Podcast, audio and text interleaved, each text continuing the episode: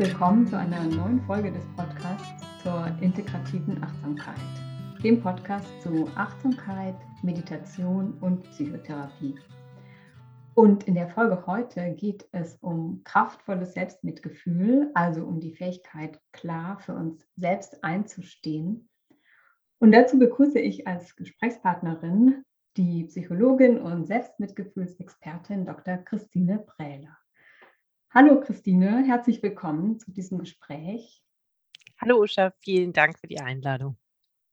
Sehr gerne. Ich freue mich sehr darauf, mit dir darüber zu sprechen.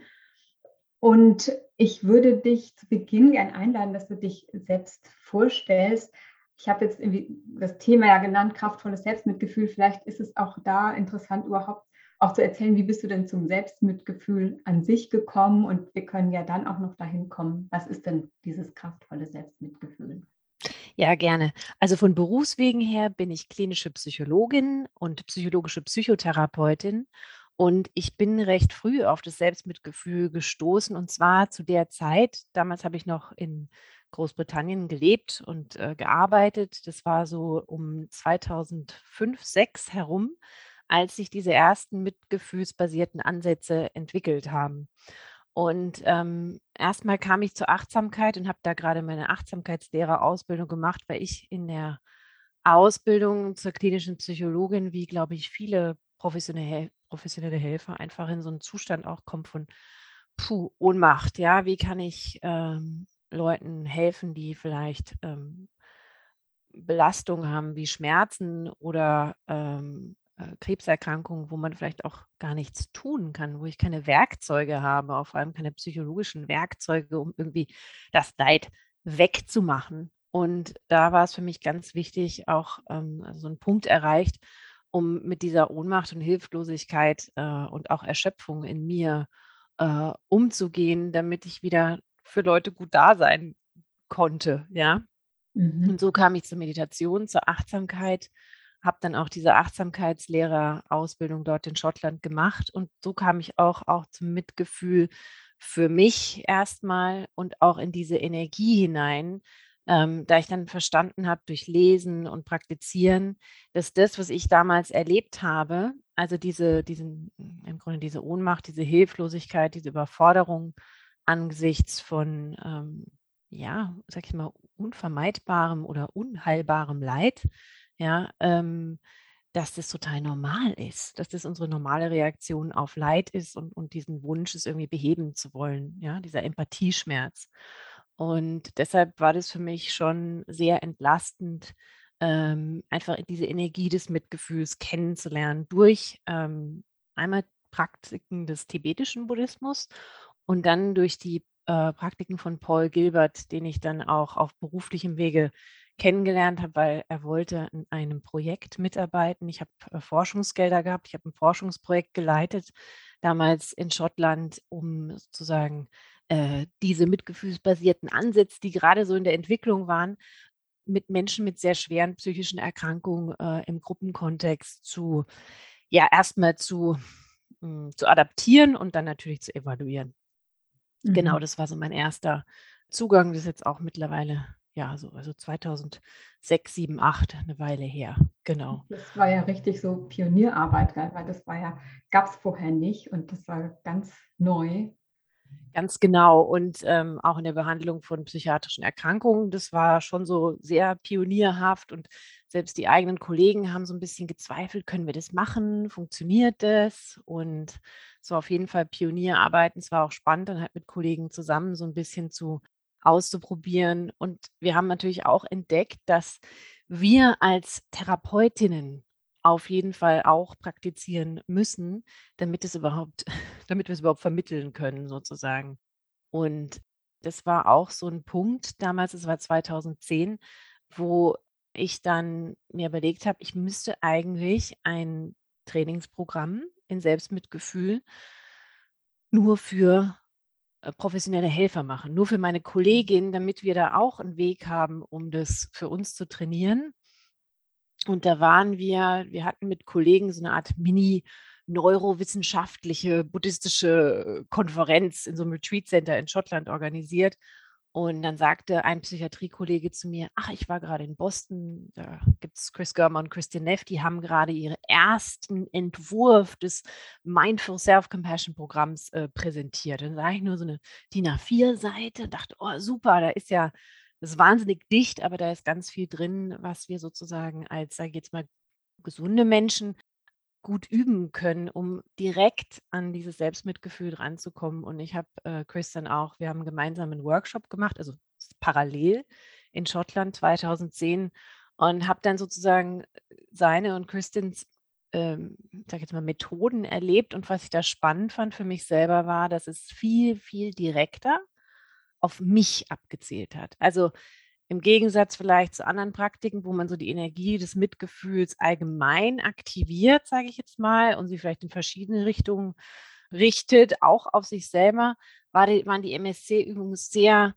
also sehr auf mich fokussiert, da gab es kein Entrinnen. Und dadurch mhm. gab es dann auch so ein paar bei mir, so, ich nenne sie mal allergische Reaktionen. Also so, mhm. äh, wie so zu süß oder zu nah oder ja, irgendwie so eine Abwehr, die da auch aktiviert wurde. Und es hat mich aber auch ganz äh, neugierig gemacht, gleichzeitig da persönlich für mich dran zu bleiben. Und gleichzeitig, äh, es war so ein paralleler Prozess, ähm, das kraftvolle Mitgefühl für uns und für andere, da war ich schon vorher immer ganz, ganz klar. Also schon, ich weiß noch, 2008 habe ich den ersten Workshop für Kolleginnen gegeben und äh, das ist immer, das war immer so klar, dass ich davon sprach, dass also dass ich quasi die Frage in den Raum gebe, was wäre das Weiseste zu tun, wenn man sich in einer missbräuchlichen Beziehung befände. Ja, also gleich das in den Raum zu geben und zu sagen, Mitgefühl ist nicht schwach. Ja, das kann auch wirklich kraftvoll und durchgreifend und weise sein, weil da gilt es natürlich, ähm, mich zu schützen und ähm, äh, mir vielleicht Unterstützung zu, zu suchen, anstatt vielleicht mich nur zu trösten, um die Situation auszuhalten und mich weiterem Schaden auszusetzen. Also das war mir immer schon äh, bewusst, aber ich glaube, es war, wie soll ich sagen, äh, können wir vielleicht noch drüber sprechen, aber ich habe so eine Idee, warum das dann das nur das Aussprechen nicht genug ist, damit es wirklich ähm, ankommt, sozusagen, weil der Prozess der Entwicklung dieser verschiedenen Aspekte des Selbstmitgefühls, glaube ich, komplexer ist in uns. Genau. Also für mich persönlich war es immer schon auf dem Schirm und weil ich auch viel mit solchen Themen persönlich gearbeitet habe oder konfrontiert habe, wo mir das äh, schon in Fleisch und Blut übergegangen war, so von Anfang an. Mhm. Genau. Ich meine, dieser Gedanke, dass man sich selbst Mitgefühl entgegenbringt, ist ja schon für viele sehr ungewohnt. Und da gibt es ja auch schon irgendwie viele Widerstände oder innere, innere Abwehr. Und dann noch irgendwie das noch weiter zu differenzieren, das könnte ich mir vorstellen, das ist einfach dann nochmal so ein Schritt mehr. Da braucht man erstmal so ein bisschen vertraut sein. Also vielleicht auch, ähm, ja, wenn wir da kurz bleiben, dass es, jetzt hat sich ja dieses achtsame Selbstgefühl doch ganz gut etabliert. Also so ist es schon auch sehr bekannt geworden. Und jetzt ist ja, du hast ein Buch geschrieben, du bietest einen Online-Kurs an, Christian Neff hat ein Buch geschrieben, jetzt plötzlich taucht dieses kraftvolle Selbstmitgefühl auf? Also warum jetzt gerade? Mhm. Also ich habe mir auch Gedanken drüber gemacht, weil wie gesagt, für mich war es persönlich immer klar, dass wenn ich auch mit Wut arbeite, mir die anschaue und gucke, hey, äh, dient die vielleicht auch mich zu schützen vor Schaden und dann darf die auch sein und dann kann ich die auch verwandeln in Weisheit und Klarheit. Ähm, so was ich beobachtet habe in den vielen ähm, MSC-Intensivkursen, ja, auch Lehrerweiterbildung, die wir auch international gegeben haben. Also es ist fast immer ein ähnlicher Prozess zu sehen und ich glaube, der hat mit unserer Fürsorgephysiologie zu tun und ich glaube, der ist eben, dass wir, wenn wir normalerweise hart, streng oder vernachlässigend mit uns umgehen und in dieser Bedrohungsaktivierung sind, ja erstmal in so eine, wie soll ich sagen, so ein Ausatmen reinkommen, dieses okay, ich lass mal los. Ja, ich komme erstmal bei mir an. Ich höre auf, mich zu beschimpfen oder irgendwie hart zu mir zu sein. Und dann ist ja wie so eine Art Regeneration, die stattfindet durch dieses sanftere Selbstmitgefühl, dieses sich sein lassen, vielleicht ablassen von einem bestimmten Perfektionismus auch oder einem Streben, sich beruhigen, wenn da Ängste da sind, äh, irgendwie umsorgen, eine gewisse Selbstakzeptanz, die ja auch aus diesen Momenten von diesem sanften Selbstmitgefühl erwachsen kann. Und das ist wie so eine Art Regeneration. Also sozusagen, äh, woraus dann ja auch wieder eine neue Art der Kraft erwächst, die jetzt diesmal nicht getrieben ist vom Bedrohungssystem oder von unserer Wettbewerbsmentalität, sondern eben aus was richtig Getragenen, aus was Fürsorglichem, was auch irgendwie weiser ist, was angebunden ist an unsere Werte, sodass sozusagen äh, dann wir auch erstmal diese, dieses kraftvollere Selbstmitgefühl praktizieren können in Form von uns irgendwie ermutigen, Dinge zu tun, die wir uns vorher nicht getraut hätten, Angst abgelehnt zu werden oder eben uns für uns selber einzusetzen oder unsere Grenzen zu setzen oder auch irgendwie andere aktive Weise für uns zu sorgen. Und ähm, ich glaube auch, dass ein anderer Prozess ist, glaube ich, auch, dass wir diese Wut ja tendenziell gegen uns selbst richten. Also alle, die diesen inneren Kritiker oder Antreiber haben, das hat ja was Aggressives. Und wenn wir da den haben verwandeln können, dann ist ja sozusagen äh, die Wut wieder präsenter und ähm, eben nicht gegen uns gerichtet, sondern sie steht irgendwie, ja, wie andere Emotionen auch, einfach da, auch vielleicht zur Verfügung. Und da ist ja auch eine gewisse Kraft äh, drin, die wir dann nutzen können. Und ich glaube, wie du sagst, auch Usha, dieses Differenzieren können ist ganz wichtig. Das heißt, ich muss mich ja auch erstmal selber besser kennenlernen, immer spüren, was, wie geht es mir gerade, was für Emotionen sind da gerade präsent, was brauche ich jetzt gerade? Wenn man diese Frage wiederholt stellt, das wird ja immer differenzierter, was wir da wahrnehmen. Und dann ist es eben nicht nur, ouch, es tut weh, ich brauche eine Hand drauf, äh, recht undifferenziert, ähm, sondern es ist dann, ah, da ist jetzt Traurigkeit, die braucht vielleicht Trost, ja, oder ah, da ist Scham, da brauchst du ein Gefühl von Akzeptanz oder Zugehörigkeit, oder ah, da ist Wut. Äh, vielleicht geht es darum, dass ich mich äh, schütze oder für mich irgendwas mich einstehe, sozusagen. Vielleicht, genau. Also ein paar Thesen von mir, drei ja, Thesen dazu, ja. wie was da äh, passiert sein könnte. Und äh, ähm, für mich persönlich, dieses Programm, das äh, habe ich vor zwei Jahren veröffentlicht, das war 2020. Und den Prozess an sich, der war mir schon so die Jahre davor klar. Ähm, genau, und der kam auch so aus so einer Beobachtung von Teilnehmerinnen auch im MSC, was sozusagen wie so in der Mini-Einzelbetreuung so nebenher lief, wenn die halt ein Thema mit dieser Wut hatten, aber das im Curriculum ja gar nicht so direkt dran äh, kam. Und das kam auch so aus meinem, also den Prozessen, die ich so begleitet habe bei Personen, die halt wirklich schwere Traumatisierung erlebt haben, wo das natürlich der ähnliche Prozess, aber halt über Jahre abläuft, wo man dann irgendwann natürlich auch mal es gut wäre zu lernen, diese Wut, die man oft total ähm, äh, verbannt muss, verbannen musste oder nie gespürt hat, ähm, die auch wieder herzuholen, um sich halt wieder schützen zu können für erneuten Grenzüberschreitungen oder Traumatisierungen.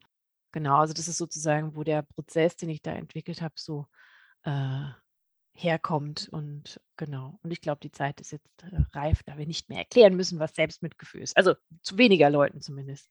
Genau. Weniger, genau. Und wenn wir jetzt einfach nochmal dieses kraftvolle Selbstmitgefühl, so, du hast jetzt schon viel gesagt, aber das ist einfach nochmal so kurz definieren. Es ist diese Fähigkeit, wie ich eingangs sagte, so sich klar, ähm, klar für sich einzustehen. Wie würdest du es noch weiter beschreiben?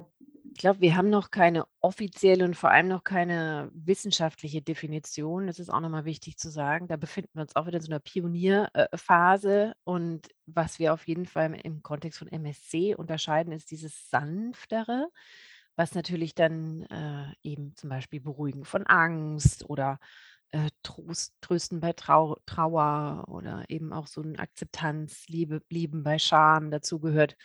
Und dann eben diese kraftvolleren Manifestationen, wo es, glaube ich, ähm, immer irgendwie darum geht, dass wir Mut aufbringen, irgendwie auf eine aktive Weise für uns zu sorgen. Ja?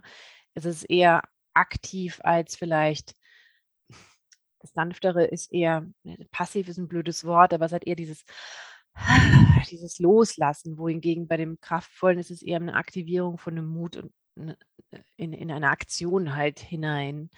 Ähm, ich glaube, dass das tatsächlich auch was damit zu tun hat, mit so einer Weisheit, also wirklich weise und pragmatisch zu schauen in jeder Situation neu. Was ist jetzt das Weiseste, was, was ich für mich tun kann, damit es mir nachhaltig so gut wie möglich geht?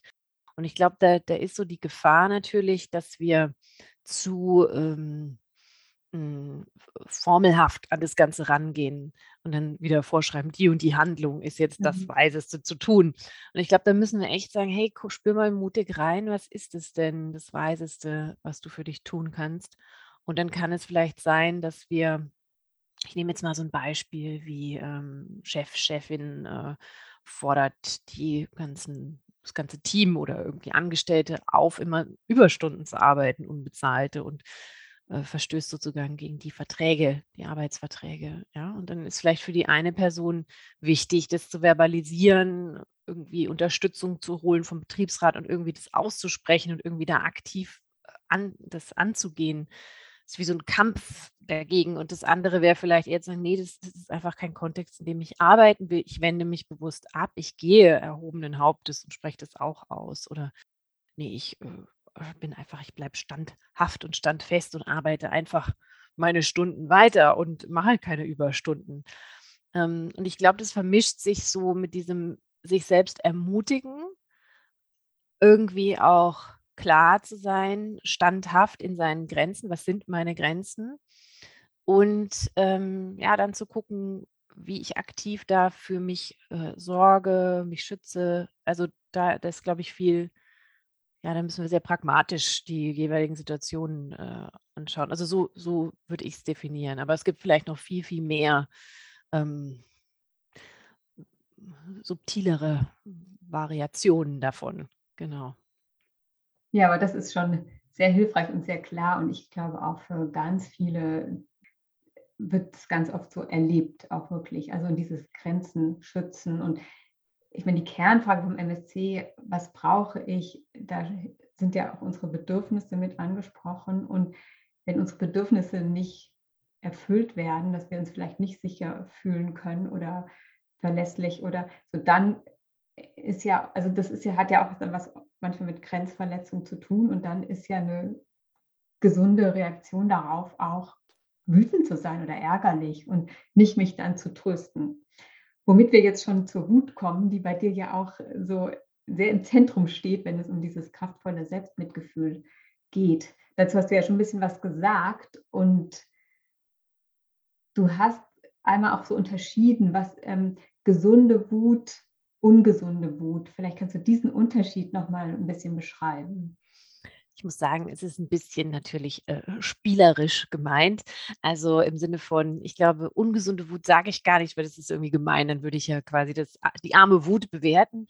Aber gesunde Wut sage ich tatsächlich und es ist so eine Einladung an uns alle, äh, die arme Wut, die sozusagen immer einen schlechten Ruf hat, also uns einzuladen, die mal vielleicht auch positiv äh, zu sehen oder die konstruktiven Aspekte davon in Erwägung zu ziehen, weil die meisten mhm. von uns sich ja dafür schämen oder Angst vor der eigenen Wut haben oder der Wut anderer, weil wir immer denken oder auch erfahren haben, dass es sofort in destruktive, aggressive Handlungen umkippt. Ja, und natürlich sind die schädlich, aber die Wut ist ja einfach erstmal nur eine Emotion.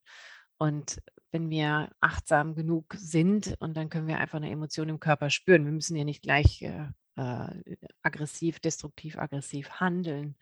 Und ähm, was eben, was du gesagt hast mit den Grenzen, das ist ja wirklich so, dass wir erstmal, also äh, wenn jeder sich fragt, so, hey, was sind überhaupt meine Grenzen? Körperlich, also wie nah mag ich die Leute an mich ranlassen? Wo sind meine moralischen Grenzen?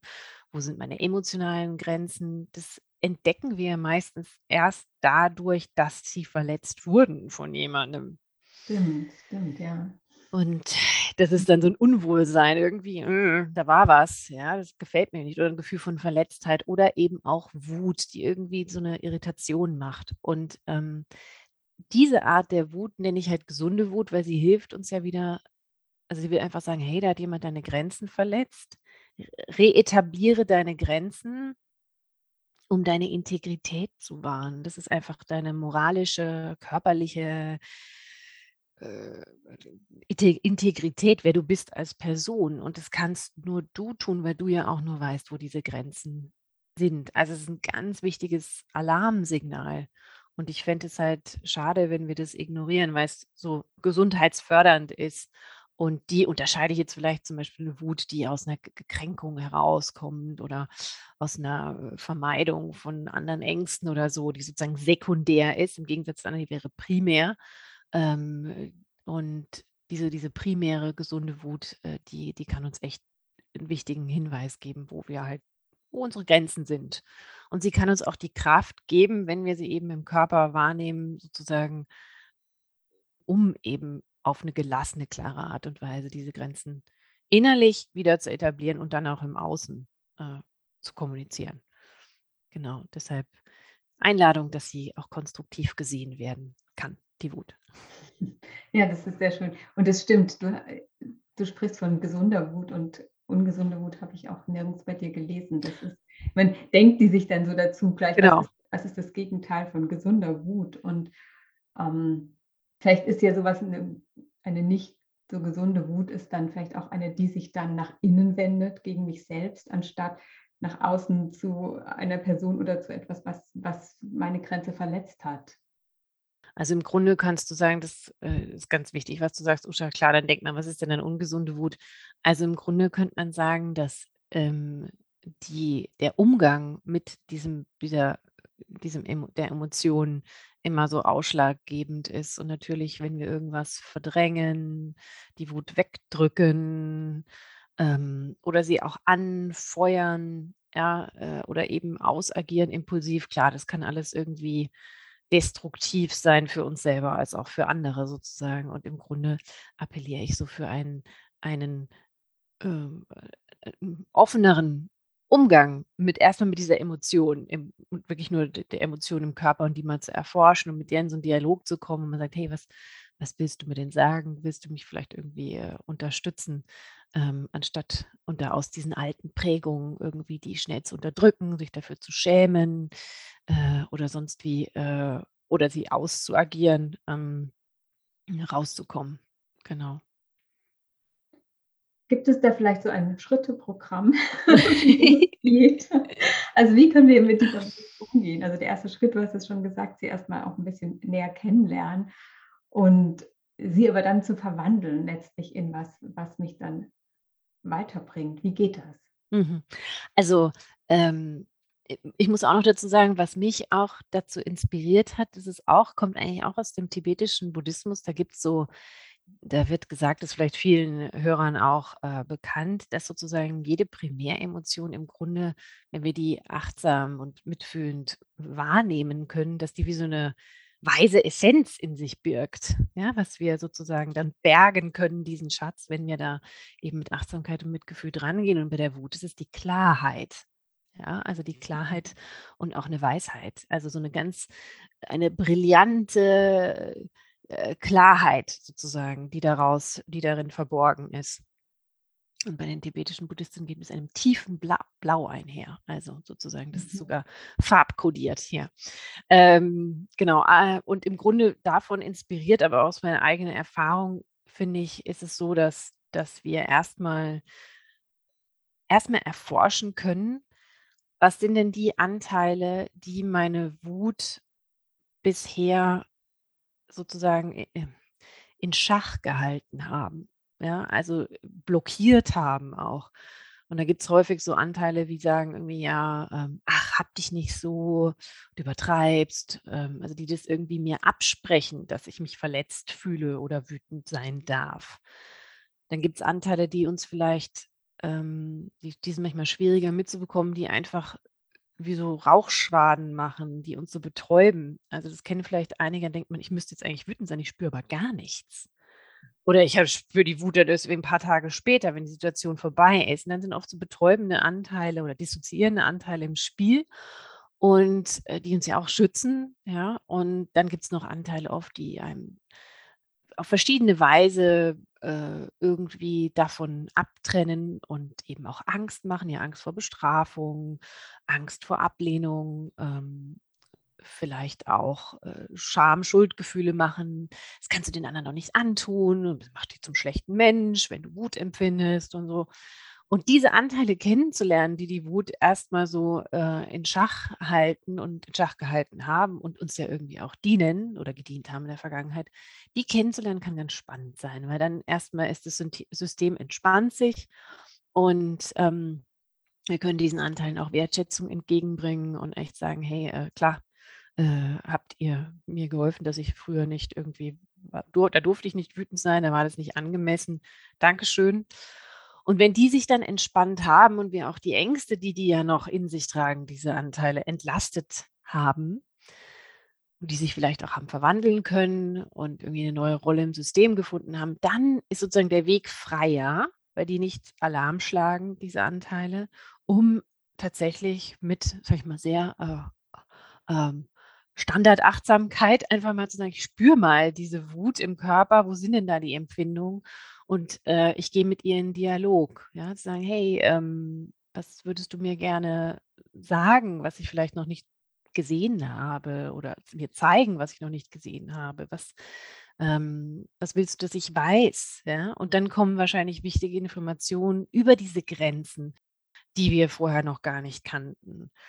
Oder über Menschen und Beziehungen, die uns gut tun oder weniger gut tun. Da sind ganz viele weise Einsichten drin. Und diese weisen Einsichten wiederum, die kann ich ja dann auch benutzen, um weise, eine weise Handlung äh, mir zu überlegen, ganz pragmatisch in der Situation, in der ich mich befinde. Ist die eben, dass ich mich abwende, dass ich da bleibe, dass ich dann mich für irgendwas einsetze. Und genau, also so, so ist sozusagen ist der Prozess. Also ein, eine, eine Möglichkeit. Mhm. Würdest du denn sagen, dass dieses Thema jetzt auch gerade mit der Wut vor allem ein Thema ist für Frauen? Oder hast du jetzt in deinen Kursen, Workshops, die du dazu gibst, auch, auch Männer, die sich dafür interessieren? Also so klischeehaft würde ich sagen, das ist eher so ein Frauenthema. Also weil ich glaube, Frauen den einen gesunden Umgang mit Wut viel weniger lernen als Jungs, also in der, in der Kindheit. Genau, aber wie, wie nimmst du das wahr? Also mein Eindruck ist, dass es für ganz viele Gruppen ein Thema ist. Und natürlich hast du recht, dass vielleicht Frauen eher vermittelt wurde, so du musst brav und lieb und nett sein und dass Wut nochmal mehr so tabuisiert äh, wurde oder man sich nochmal mehr dafür schämt. Ich erlebe es in den Gruppen aber auch so, da sind recht viele Männer. Also der Männeranteil ist so bei 40, jetzt gerade bei 50 Prozent. Äh, dass es auch ein Thema ist. Ähm, und auch, dass es oft damit zu tun hat, dass, dass es eher um diese Erfahrung geht, dass einem vielleicht das, das die eigene Wahrnehmung abgesprochen wurde oder im Psychotherapiejargon sagt man, in, dass man invalidiert wurde in seiner eigenen Wahrnehmung. Also dieses Entwerten, Absprechen dessen, was ich spüre, fühle und wo meine Grenze eben ist. Ja?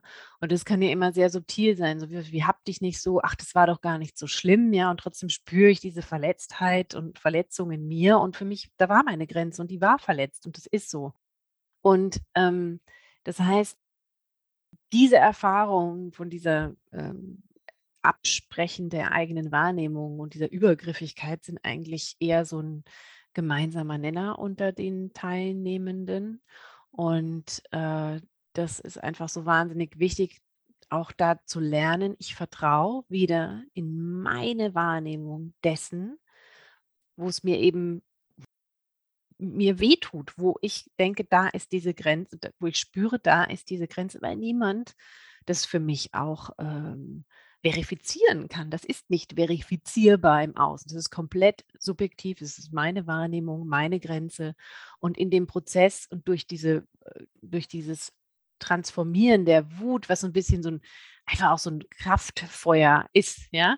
Kein loderndes Feuer, aber so ein bisschen diese, diese Kraft, die sagt, nee, das, also das hilft uns einfach dabei zu bleiben, sagen, nein, das ist meine Wahrnehmung. Ich lasse mir die auch nicht abspringen und ich spüre die ganz klar.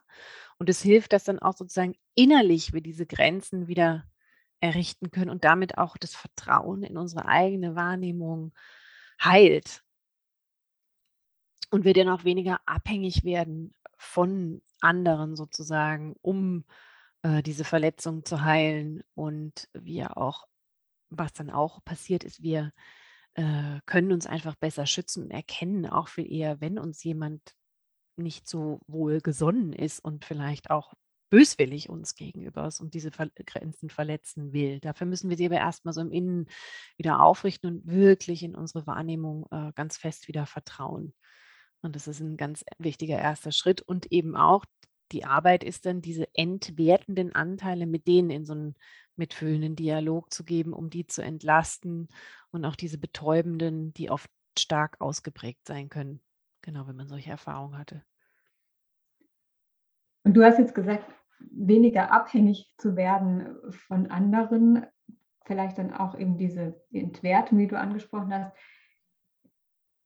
Es gibt ja auch ganz häufig diese Angst, nicht mehr gemocht zu werden, wenn wir klar für uns einstehen, unsere Meinung sagen. Also ich glaube, oftmals wählen viele lieber so, damit ich gemocht werde, bin ich lieber still und angepasst oder bleibe dann vielleicht in der Ohnmacht. Aber wenn ich mich dagegen auflehne und meine Meinung kundtue, vielleicht mag mich dann keiner. Und das ist ja auch sowas, was ganz viele davon abhält, weil das sozusagen ja dieses Gefühl dann vielleicht ausgeschlossen zu sein, nicht mehr gemocht zu werden, ist ja auch ähm, einfach eine große Angst. Was würdest du denn da raten, wie man damit umgehen kann? Das ist ein ganz wichtiger Punkt. Danke, dass du den ansprichst, weil der hindert uns ja auch so extrem. Und ähm, äh, eben unsere Wahrheit irgendwie auszusprechen, dafür einzustehen. Also erstmal gilt schon zu sagen, dass es sich im Inneren ein bisschen einsam anfühlen kann, wenn wir das erste Mal wirklich dieser Wahrnehmung vertrauen und dann noch nicht direkt im Außen irgendwie eine sozusagen eine Bestätigung dessen äh, bekommen oder sich noch nichts im Außen verändert. Und ähm, was ich da auch in dem Programm sozusagen unterrichte, was, was ich wahnsinnig hilfreich finde, ist da eben auch wie so ein Polar-Nordstern zu haben im Sinne eines Vorbildes. Also tatsächlich ein Mensch, der äh, lebt, gelebt hat, der diese, ähm, dieses sanfte und kraftvolle, fürsorgliche sozusagen verkörpert, diese Unbeirrbarkeit, Gerechtigkeit, äh, aber auch Fürsorge für das Wohl von vielen äh, eine Person, die vielleicht auch äh, so eine Entmachtung erlebt hat und sich selbst ermächtigt hat und andere auch darin inspiriert. Weil das gibt unserem Geist so eine Orientierung in so einem Moment, wo wir sagen, puh, ich kippe jetzt vielleicht gleich wieder aus meiner Wahrnehmung heraus oder ist niemand, der mich darin bestätigt und ähm, äh, dass wir erstmal uns darin äh, bestärkt fühlen und unterstützt fühlen von diesem Vorbild. Genau. Also da kommen wir vielleicht noch drauf zu sprechen. Das ist ganz wichtig. Und der andere Aspekt ist, dass wir eben beginnen, uns zu anderen Betroffenen anzuvertrauen, weil das Allerschlimmste ist sozusagen, wenn wir, ich nehme jetzt mal wieder so ein Beispiel, wenn wir eben in, einem, in einer Organisation, in einem Betrieb arbeiten, wo es eben, wo die Mitarbeiter systemisch ausgebeutet werden. Ja, das ist ein klassisches Beispiel im Grunde traurigerweise. Und äh, alle erleben das Gleiche, aber keiner traut sich was zu sagen, weil alle Angst haben, ihren Job zu verlieren oder irgendwie anderweitig benachteiligt zu werden. Dabei wissen wir ganz genau, dass da so viele potenzielle Verbündete da sind, andere Betroffene, mit denen wir uns solidarisieren können. Und tatsächlich wird die Macht des, der, der, des Chefs, der Chefin aufrechterhalten, indem alle anderen voneinander isoliert sind und einander misstrauen. Ja? Also das wissen wir auch aus äh, Forschung, wie erhalten Diktatoren ihre Macht ja aufrecht. Das ist genau das gleiche, der gleiche Prozess. Das heißt, auf dieser horizontalen Ebene zu beginnen, sich Verbündete zu suchen. Das heißt, äh, einfach mal den Mut zu haben, mit jemand anderem darüber zu sprechen, wie es einem geht, was einem belastet. Das führt wahrscheinlich dazu, dass die andere Person sich dann auch traut oder die Scham verliert und sagt, oh, wie schön, dass du sagst, mir geht es nämlich genauso. Und dann gibt es eben diese Solidarität, die einem einen Schutz gibt. Also wir, wir sind stärker in einer Gruppe, weil wenn wir alleine sozusagen zum Whistleblower werden, machen wir uns tatsächlich angreifbar. Ja, also das ist wirklich ganz wichtig, das zu benennen, weil es ist eine Realität. Wir dürfen nicht naiv sein und denken, nur weil ich jetzt meiner Wahrnehmung glaube und den Mut habe, die auszusprechen, wird sich jetzt irgendwie die Welt verändern. Ganz im Gegenteil, wenn wir da keine Mehrheit hinter uns haben, dann können wir fies diskreditiert werden. Ja, die ist lächerlich, die spinnt, die ist verrückt, ja. Ähm, ob, obwohl wir wahrscheinlich im Recht sind oder äh, ja, das heißt, es ist ganz wichtig, da sich nicht angreifbar zu machen, indem wir uns solidarisi solidarisieren und dann wir wissen ja auch aus, aus der Geschichte, dass wir sozusagen, wenn es eine kritische Masse gibt von Personen, die sich irgendwie jemandem widersetzt, der einem Unrecht tut, dass nur dann irgendwie auch was passieren kann und wir natürlich als Einzelne weniger angreifbar sind. Das heißt, das ist sozusagen das, das A und O, würde ich sagen, dieses Solidarisieren und gleichzeitig innerlich so ein Vorbild zu haben und damit rechnen, dass wir abgelehnt werden von den Personen, die uns äh, böswillig gegenüber sind oder denen wir egal sind. Also das ist ja das Spannende, denn das zeigt sich nämlich dann ganz klar. Also oft ist das, das Thema, es kann ja auch im Privaten sein, dass wir vielleicht von der Person, die uns verletzt hat, hoff, also uns wünschen, dass die Person unsere Verletzung versteht und sie auch heilt. Und wir von der auch immer noch Anerkennung haben wollen oder Wertschätzung oder Respekt. Und in dem Moment, wo wir uns das, diese Achtung selber geben, und klarer werden und vielleicht das auch irgendwie aussprechen, können wir klar erkennen, wie die Person uns gegenüber, wie die uns gesonnen ist. Und das ist wahnsinnig erhellend, weil dann sehen wir, oh, also kann es traurig sein, wenn wir eben sehen, dass jemand uns eigentlich gleichgültig gegenüber ist oder sogar böswillig oder uns irgendwie nur ausnutzen Das kann schmerzhaft sein, aber wahnsinnig erhellend, wenn wir sagen können, okay, das Weiseste wäre, mich von dieser Person abzuwenden. Und genauso kann es uns helfen zu sehen, ah, die Person ist mir gegenüber äh, wohlgesonnen. Ja, die will mich ja verstehen, die wollte mich gar nicht verletzen. Und dann kann sozusagen aus dieser Klarheit heraus, aus dieser Gelassenheit, wo ich kommuniziere, was meine Wahrnehmung ist, ja auch wieder ein echter Dialog entstehen. Da bin ich ja verbunden und auf eine ganz neue Art und Weise. Da kann ich zum Beispiel sagen, du, ich bin anderer Meinung als du aber ich kann dich verstehen. Ja, und dann hat man halt zwei verschiedene Meinungen. Man kann die stehen lassen, vielleicht gibt es einen Kompromiss, ähm, aber da ist eine Verbundenheit auch in diesem Uneins-Sein, wenn man einander wirklich äh, wohlwollend gegenüber, äh, also einander wohlgesonnen ist. Und das ist halt spannend, wirklich mal den Mut zu haben, das auszutesten. Ähm, um auch klar zu sehen, wo, wo sind denn die Menschen, wo quasi, die mir wohlgesonnen sind, die aber auch konfliktfähig sind, wo irgendwie eine resiliente Verbundenheit da ist, ja, die wirklich echten Dialog und echte Auseinandersetzung ermöglicht und nicht irgendwie nur Ei, Ei, Ei, Zuckerguss. Wir sind, wir haben hier viel Harmonie, weil wir bei alles, was mit Konflikten zu tun hat, verdrängen, ja, oder irgendwie passiv-aggressiv irgendwie sonst wohin äh, kanalisieren. Und genauso ist es halt auch wichtig, um Leute, die einem böse gesonnen sind, auszusortieren und sich davon abzuwenden und sich da nicht noch mehr äh, zu schaden äh, durch, den, durch die Beziehung. Ich habe es jetzt ein bisschen schwarz-weiß gemalt, aber äh, ist vielleicht ganz gut einfach so für die, für die Darstellung. Ja, weil das ist, macht es schon nochmal sehr deutlich, dass es dann wirklich auch sehr selbstmitfühlend ist, keine Energie mehr in so eine Beziehung zu stecken und da wirklich in dem Fall so die Grenze zu ziehen und sagen, nein. Und auch wenn das dann vielleicht manchmal sehr traurig ist oder wahrscheinlich auch nicht sehr einfach, aber es ist dann in dem Sinne sehr mitfühlend mit sich selbst. Mhm, ganz genau. Jetzt hast du schon die Vorbilder angesprochen. Das finde ich jetzt interessant. Wer ist denn ein Vorbild für dich jetzt in Sachen äh, kraftvolles Selbstmitgefühl? Also schon seit Jahren begleitet mich Maya Angelou, die vielleicht viele äh, kennen. Die ist ja mittlerweile verstorben, ist eine afroamerikanische Aktivistin, Dichterin gewesen und ähm, für mich verkörpert die einfach so eine wahnsinnige Kraft, Gelassenheit, auch ein bisschen so eine Frechheit drin in, in ihrer Verkörperung, auch, auch was ganz Liebevolles, Klares, Respektvolles und ähm, äh, also auch als jemand, die selbst äh, sexuelle Gewalt jung erlebt hat ähm, und natürlich noch diese die Rassentrennung darunter gelitten hat und trotzdem so einen, so einen, so einen gesunden Stolz und eine Würde einfach äh, äh, verkörpert hat und natürlich, glaube ich, auch, obwohl sie nie studiert hatte, dann doch irgendwie äh, Professorin war für Literatur. Also auch dieses sich selbst zu ermächtigen und gleichzeitig ähm, sich nicht drüber zu stellen, sondern dieses auf Augenhöhe zu sein und äh, ja, ganz weise, fürsorglich, äh, mitfühlend äh, zu sein. Ja, also die ist eine meiner Hauptvorbilder. Äh, Aber ich habe auch noch, ich weiß nicht, Usha, magst du eins von deinen mitteilen?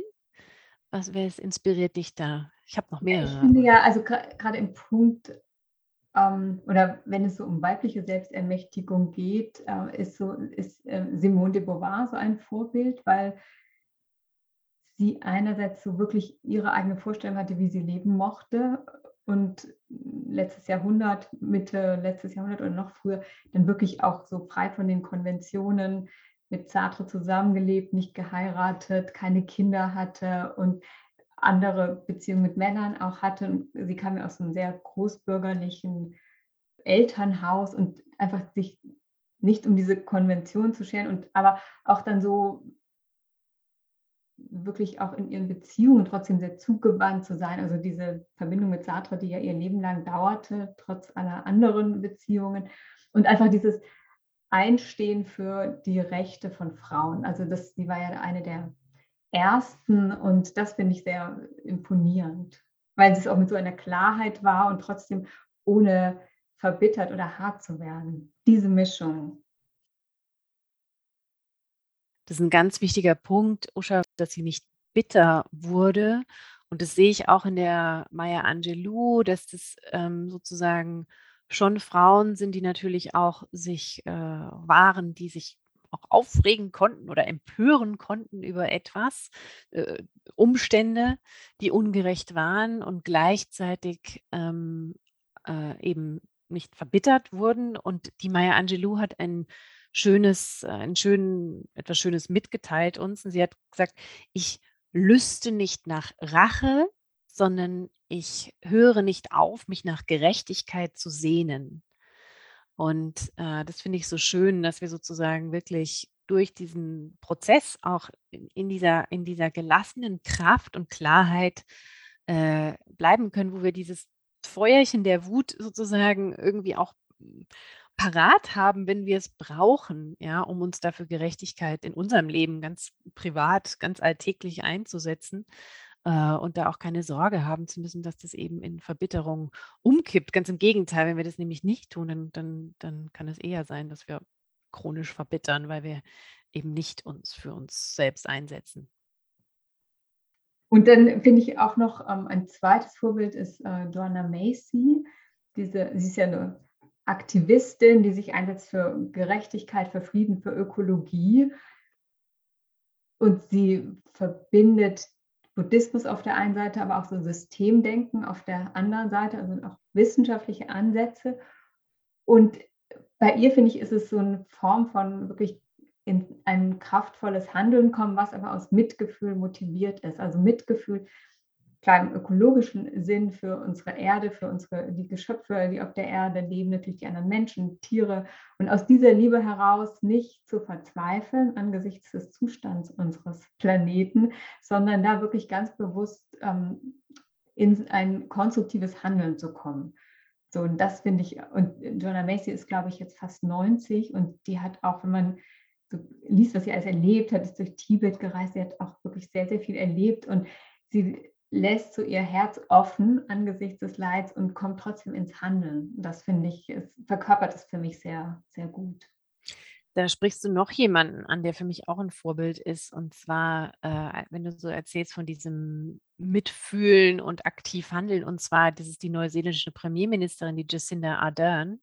Die ist für mich auch so ein Vorbild, weil sie für mich auch eben als weibliche Führungskraft äh, ähm, und noch Mutter von Kind sozusagen auch immer aus dem Herzen agiert, also sehr klar und man spürt immer ihr Mitgefühl und natürlich ist sie sehr proaktiv und setzt zum Beispiel auch Grenzen äh, äh, und ist ja einfach sehr klar, sehr proaktiv und sehr spürbar auch äh, in, in diesem ja, ich will sagen, in der, in der weiblichen, als weibliche Führungskraft, als Frau, die führt mhm. sozusagen. Und natürlich, ähm, äh, und was ich ganz toll finde an ihr, dass äh, Donald Trump fand sie ja ganz furchtbar und wie sie dann sehr souverän, auch mit diesem neuseeländischen Humor, dann immer mit diesen äh, Attacken sozusagen umgegangen ist. Also was auch nochmal zeigt, die Weisheit zeigt sich auch im Humor, in dieser Souveränität, gar nicht den anderen abwerten zu müssen, sondern einfach das irgendwie mit einer Leichtigkeit äh, zu nehmen, weil man eben an den Wert im Herzen angebunden ist und daraus führt. Also, dass der spürbar ist und nicht, weil die Wähler einem so haben wollen, äh, sozusagen so 'n Gefallen wollen, sondern wirklich, weil man angebunden ist an den Wert. Und du hast auch noch eine wichtige Qualität angesprochen, die habe ich bei meinen anderen Vorbildern ich bin gerade so durchgegangen, die haben die auch alle. Das ist so eine Art Du hast es unkonventionell genannt, aber es ist irgendwie auch, ich sage jetzt mal Alltagsdeutsch, es juckt einem nicht so sehr, was die anderen über einem denken. Ja, äh, das heißt nicht, dass man unmoralisch ist oder schambefreit, äh, äh, schamlos handelt, sondern ganz im Gegenteil, man ist klar angebunden an diese Werte von Gerechtigkeit, von ähm, äh, vielleicht auch ähm, äh, Emanzipation, Demokratie, Wachstum, äh, was auch immer die sind, Mitgefühl, ja, Fürsorge für also uh, the greater good, also für das Wohl aller oder sowas. Genau. Das ist schön, ähm, dass du sagst. Natürlich sind jetzt, wenn wir zwei austauschen, muss man vielleicht auch nochmal den Zuhörern sagen, das ist sehr persönlich, äh, diese Wer als Vorbild. Und mhm. wir jetzt sind zwei Frauen, wir haben jetzt Frauen genannt, ähm, weil das für uns für die Verkörperung natürlich leichter ist. Genau. Ähm, hast du noch einen Mann, ein männliches Vorbild, was äh, auch dich inspiriert? Ich glaube, männliche Vorbilder, also die gibt es fast noch mehr, würde ich jetzt mal sagen. Also ich finde, die sind so naheliegender, wenn man die ganze Geschichte jetzt, also wir sind ja auch irgendwie, wir fangen jetzt, haben jetzt im 20. Jahrhundert begonnen mit unseren Vorbildern und alles davor natürlich so, jemand wie Mahatma Gandhi ist ein Vorbild, Nelson Mandela ist ein Vorbild.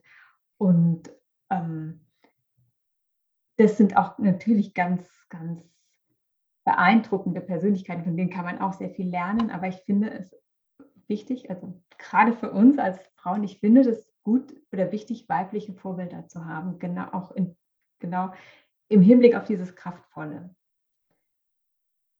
Da gebe ich dir diese, recht, diese, diese Verbindung. Also wir hatten ja im, im Vorgespräch auch noch Annalena Baerbock angesprochen. Also diese Verbindung von kraftvoll und trotzdem mitfühlend. Also so, das finde ich jetzt bei der Politik von Annalena Baerbock ist auch, die kommt aus einer Empathie raus. Die, natürlich nimmt sie mehr die Kinder und die Frauen in ihren Fokus, aber wirklich aus einem tiefen Mitgefühl heraus und, und aber auch dann aktiv handelnd. Und diese Kombination ist,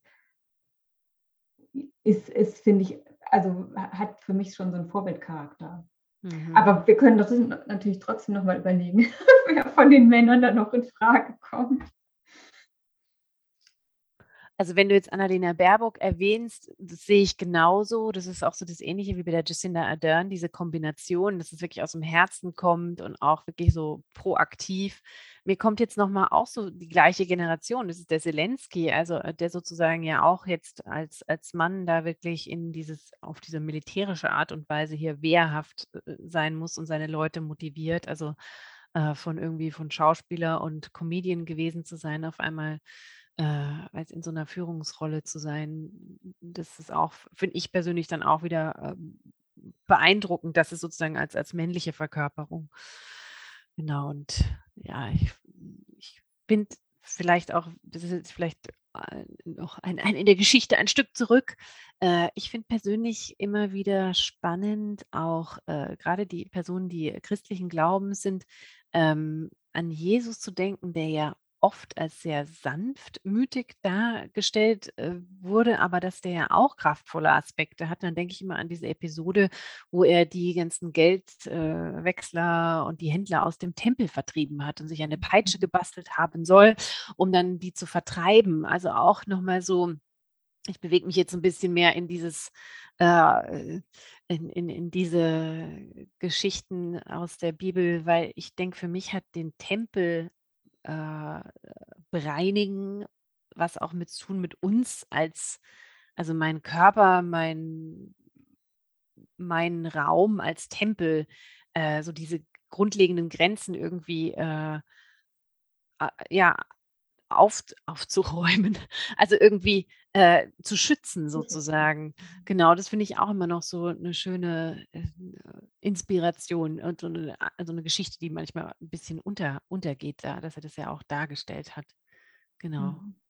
Stimmt, ja. Das ist eigentlich auch sehr schön, weil es dieses Grenze schützen sehr gut ausdrückt. Ganz genau. Ja, das ist sehr inspirierend, über Vorbilder nachzudenken. Ja? Das finde ich ganz, äh, das macht eine sehr gute Energie. Und, äh, ja, Christine, das war wieder sehr, sehr interessant, ganz spannend. Ich finde das so eine wichtige Ergänzung, auch dieses, diesen kraftvollen Aspekt neben dem Tröstlichen. Das ist, und beides zusammen ist natürlich dann so, dann ist es ganz rund und ist so was Wertvolles, was uns sehr helfen kann. Also vielen, vielen Dank für deine Zeit und für dieses schöne Gespräch. Vielen herzlichen Dank an dich, Usha, für das spannende Gespräch. Und wir danken auch allen, die jetzt zugehört haben, für eure Aufmerksamkeit. Und dann bis zum nächsten Mal.